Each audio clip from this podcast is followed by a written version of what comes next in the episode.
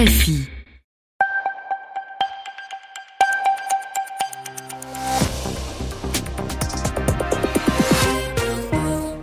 Vous écoutez RFI, les 22h à Paris, 20h en temps universel. Anne Corpet. Bienvenue dans le journal en français facile, présenté ce soir avec François Ballarin. Bonsoir François. Bonsoir Anne. Rishi Sunak, officiellement Premier ministre de Grande-Bretagne, l'ancien ministre des Finances a promis d'apporter apaisement et stabilité au pays. Il a formé son gouvernement. Les protestations continuent en Iran. Les manifestations ont débuté en septembre et sont toujours violemment réprimées par les forces de sécurité. La guerre se poursuit en Ukraine, mais la communauté internationale se penche déjà sur la reconstruction du pays. Une conférence était organisée ce mardi à Berlin pour mobiliser des fonds. Et puis du football avec le match entre le Paris Saint-Germain et le Maccabi Haïfa. Nous retrouvons Cédric De Oliveira en direct du Parc des Princes à Paris. Le journal. En français facile. Richie Sunak passe sa première soirée au 10 Downing Street, la résidence des premiers ministres à Londres. L'ancien ministre des Finances de Boris Johnson a été chargé par le roi Charles III de former un gouvernement. Il avait été désigné hier à la tête du Parti conservateur. Rishi Sunak a promis stabilité économique et apaisement aux Britanniques. Il a aussi précisé qu'il allait réparer les erreurs commises sous Liz Truss qui a occupé le poste pendant seulement 44 jours et il a nommé un gouvernement de rassemblement. Correspondance à Londres, Emeline Vin. Rishi Sunak a tenté de représenter tout le spectre du Parti conservateur. D'abord, Thérèse Coffey et James Cleverly, fidèles de Listrus, restent au gouvernement, respectivement à l'environnement et aux affaires étrangères. Jérémy Hunt aussi conserve son poste aux finances, ce pro-Sunak appelé en renfort par l'ancienne première ministre après l'échec de ses mesures économiques. Plusieurs soutiens de Boris Johnson, enfin comme Nadim Zahawi, ont également reçu des Marocains. Évidemment, le nouveau Premier ministre a aussi placé des alliés près de lui, d'anciens collègues même. L'ex numéro 2 de Johnson, Dominique Raab, qui reprend son poste, Grand Chaps, propulsé à l'entreprise. De grosses surprises. En revanche, le retour de Suella Breverman, très à au ministère de l'Intérieur. Elle en avait démissionné mercredi dernier seulement, après avoir envoyé des documents confidentiels avec son mail personnel. Et puis, l'absence de promotion pour Penny Mordaunt, dont l'abandon a permis à Sunak de devenir Premier ministre sans élection.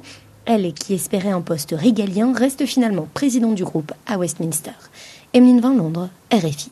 En Italie, les députés ont voté la confiance envers le nouveau gouvernement de la première ministre Giorgia Meloni. Il s'agissait d'un vote de procédure.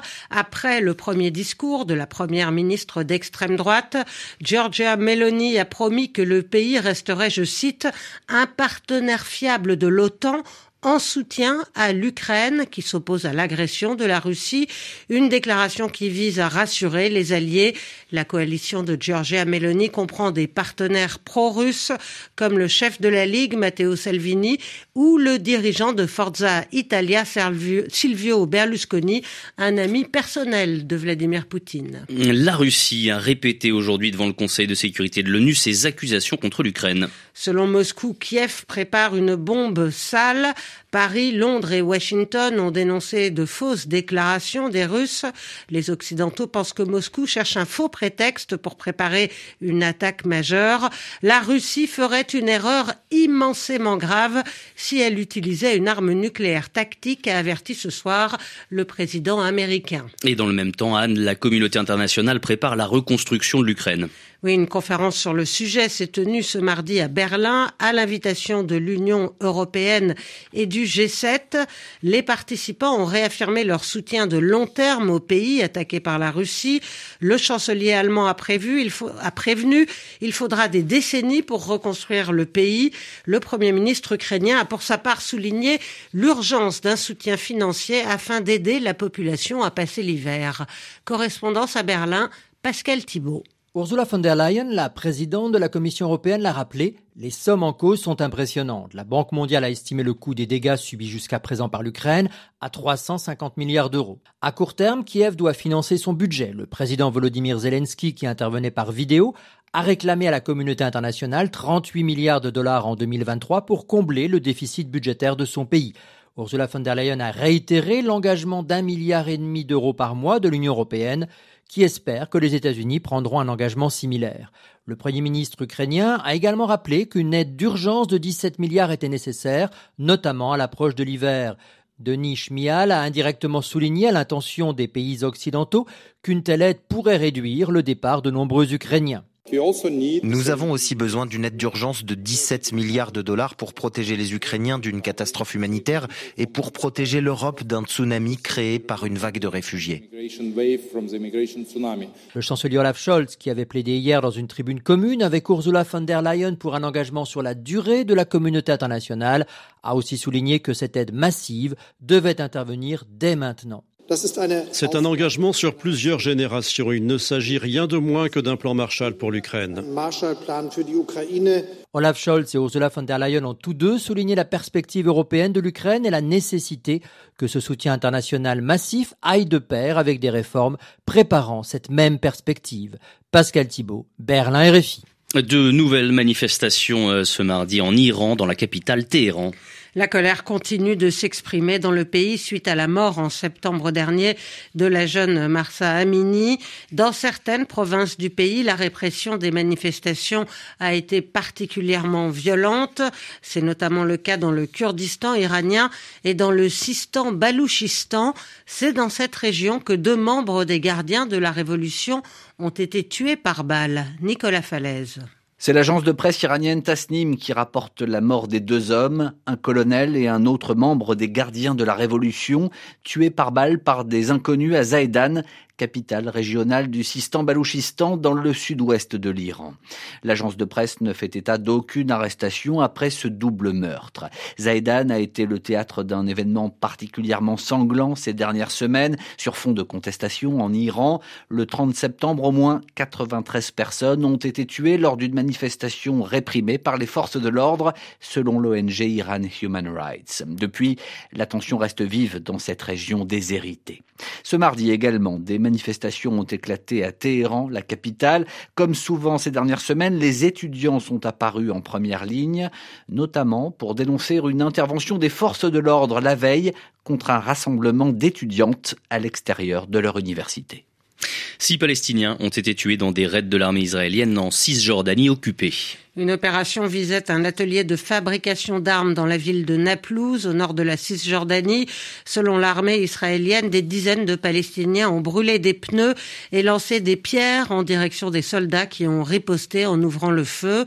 Il y a eu cinq morts. Un sixième Palestinien a été mortellement touché par des balles au nord de Ramallah lors d'autres affrontements avec l'armée israélienne. 800 policiers et gendarmes mobilisés ce soir à Paris pour le match entre le Paris Saint-Germain et le Maccabi Haïfa. Match comptant pour la cinquième journée de la phase de poule de la Ligue des Champions. Le PSG menait 4 buts à 1 à la fin de la première mi-temps. Cédric De Oliveira, vous êtes en direct du Parc des Princes. La deuxième mi-temps vient de débuter.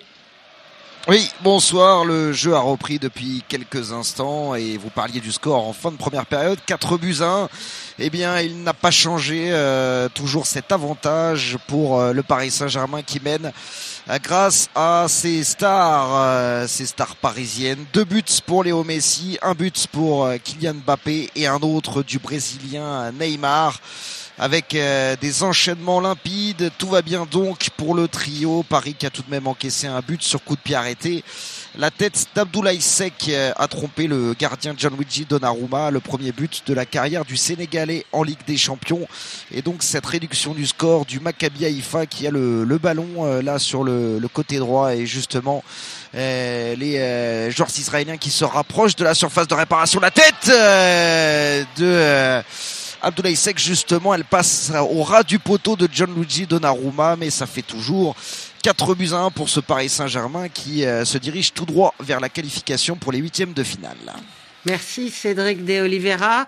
Enfin, sachez qu'Adidas a arrêté, a décidé d'arrêter sa collaboration avec le rappeur américain Kenny West, décision prise après les remarques à caractère antisémite du chanteur. Plusieurs autres entreprises, dont la chaîne américaine de prêt-à-porter Gap et la maison de mode Balenciaga, ont aussi mis un terme à leur partenariat avec l'artiste. Bientôt 22h10 à Paris, c'est la fin de ce journal en français facile. Merci de l'avoir suivi.